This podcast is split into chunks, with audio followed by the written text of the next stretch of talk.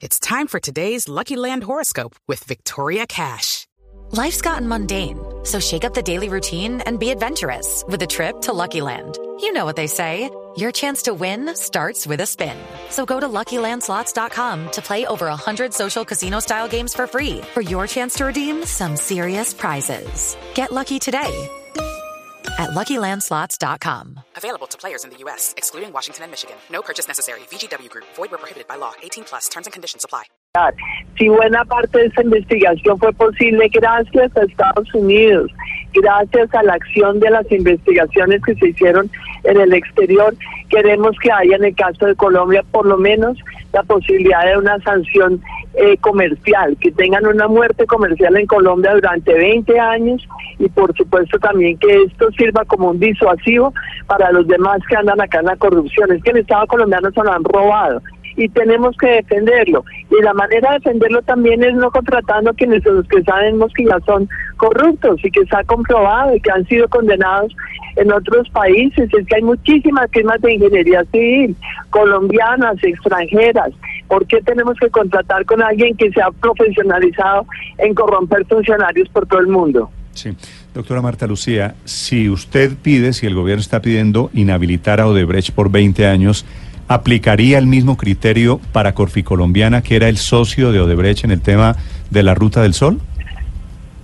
Néstor, las investigaciones que haga la justicia son totalmente independientes. Acá la ley 1778 del 2016 se refiere a el, el soborno transnacional.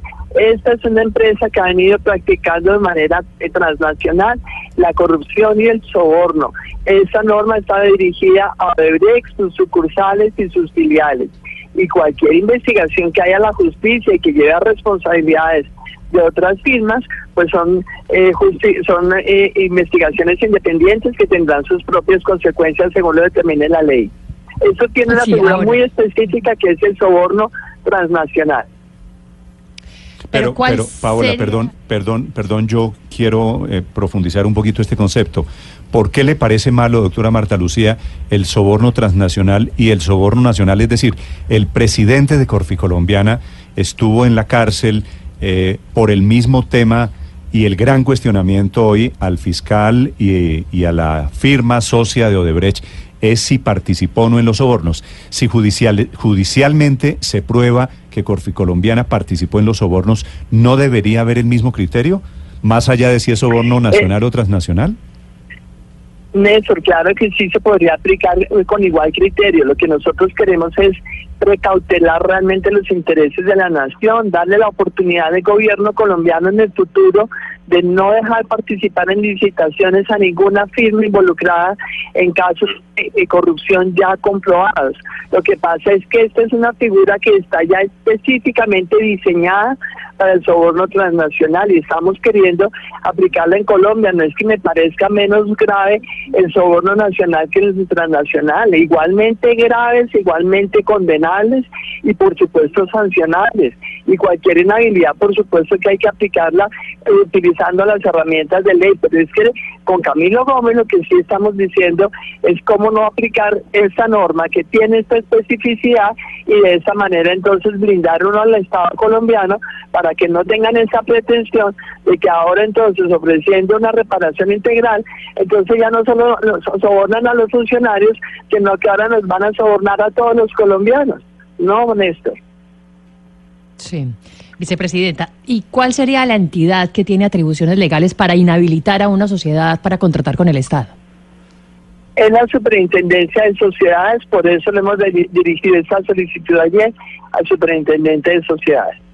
Eh, señora vicepresidenta, precisamente le quería preguntar, ¿usted habló previamente con el superintendente o cree que los argumentos que les pone son suficientes para que prácticamente sea ya un hecho el tema del veto a Odebrecht durante 20 años?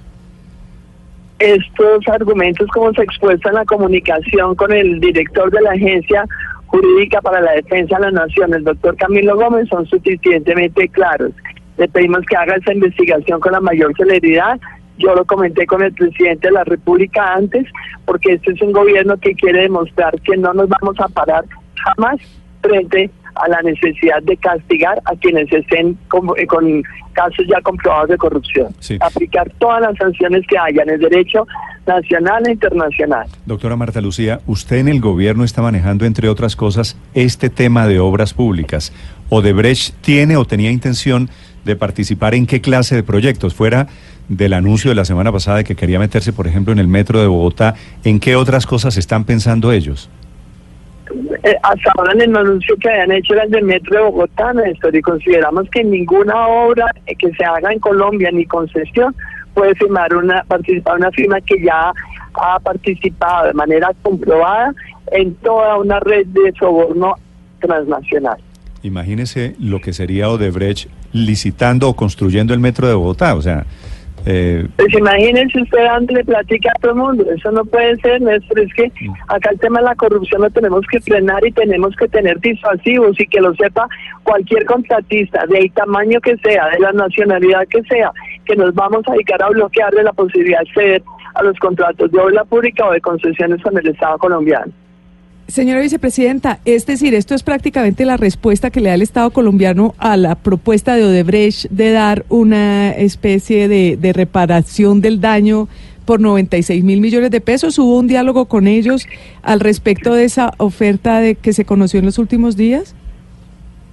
Ellos le hicieron esa oferta a la Agencia Jurídica, de Defensa Jurídica de la Nación y por supuesto que nosotros rechazamos esa propuesta porque, insisto, es que con una, con una reparación supuestamente eh, integral, pues ellos no están eh, solucionando el daño, el daño económico, el daño institucional, el daño moral que han hecho en Colombia. Es que andar por ahí corrompiendo funcionarios genera unas consecuencias. Acá tenemos nosotros que demostrar que la gente que está en el Estado tiene que comportarse siempre con la mayor ética y idoneidad. Necesitamos funcionarios probos, pero también empresarios y contratistas que tengan la probidad y que tengan la idoneidad moral. Si no, con el Estado no contratan y cualquier ofrecimiento que hagan es insuficiente frente al daño que han hecho en Colombia. 6.51 minutos es la vicepresidenta del gobierno colombiano, la doctora Marta Lucía Ramírez en Blue Radio. Doctora Marta Lucía, señora vicepresidenta, muchas gracias. Nelson, un feliz día. Que esté muy bien. Un abrazo.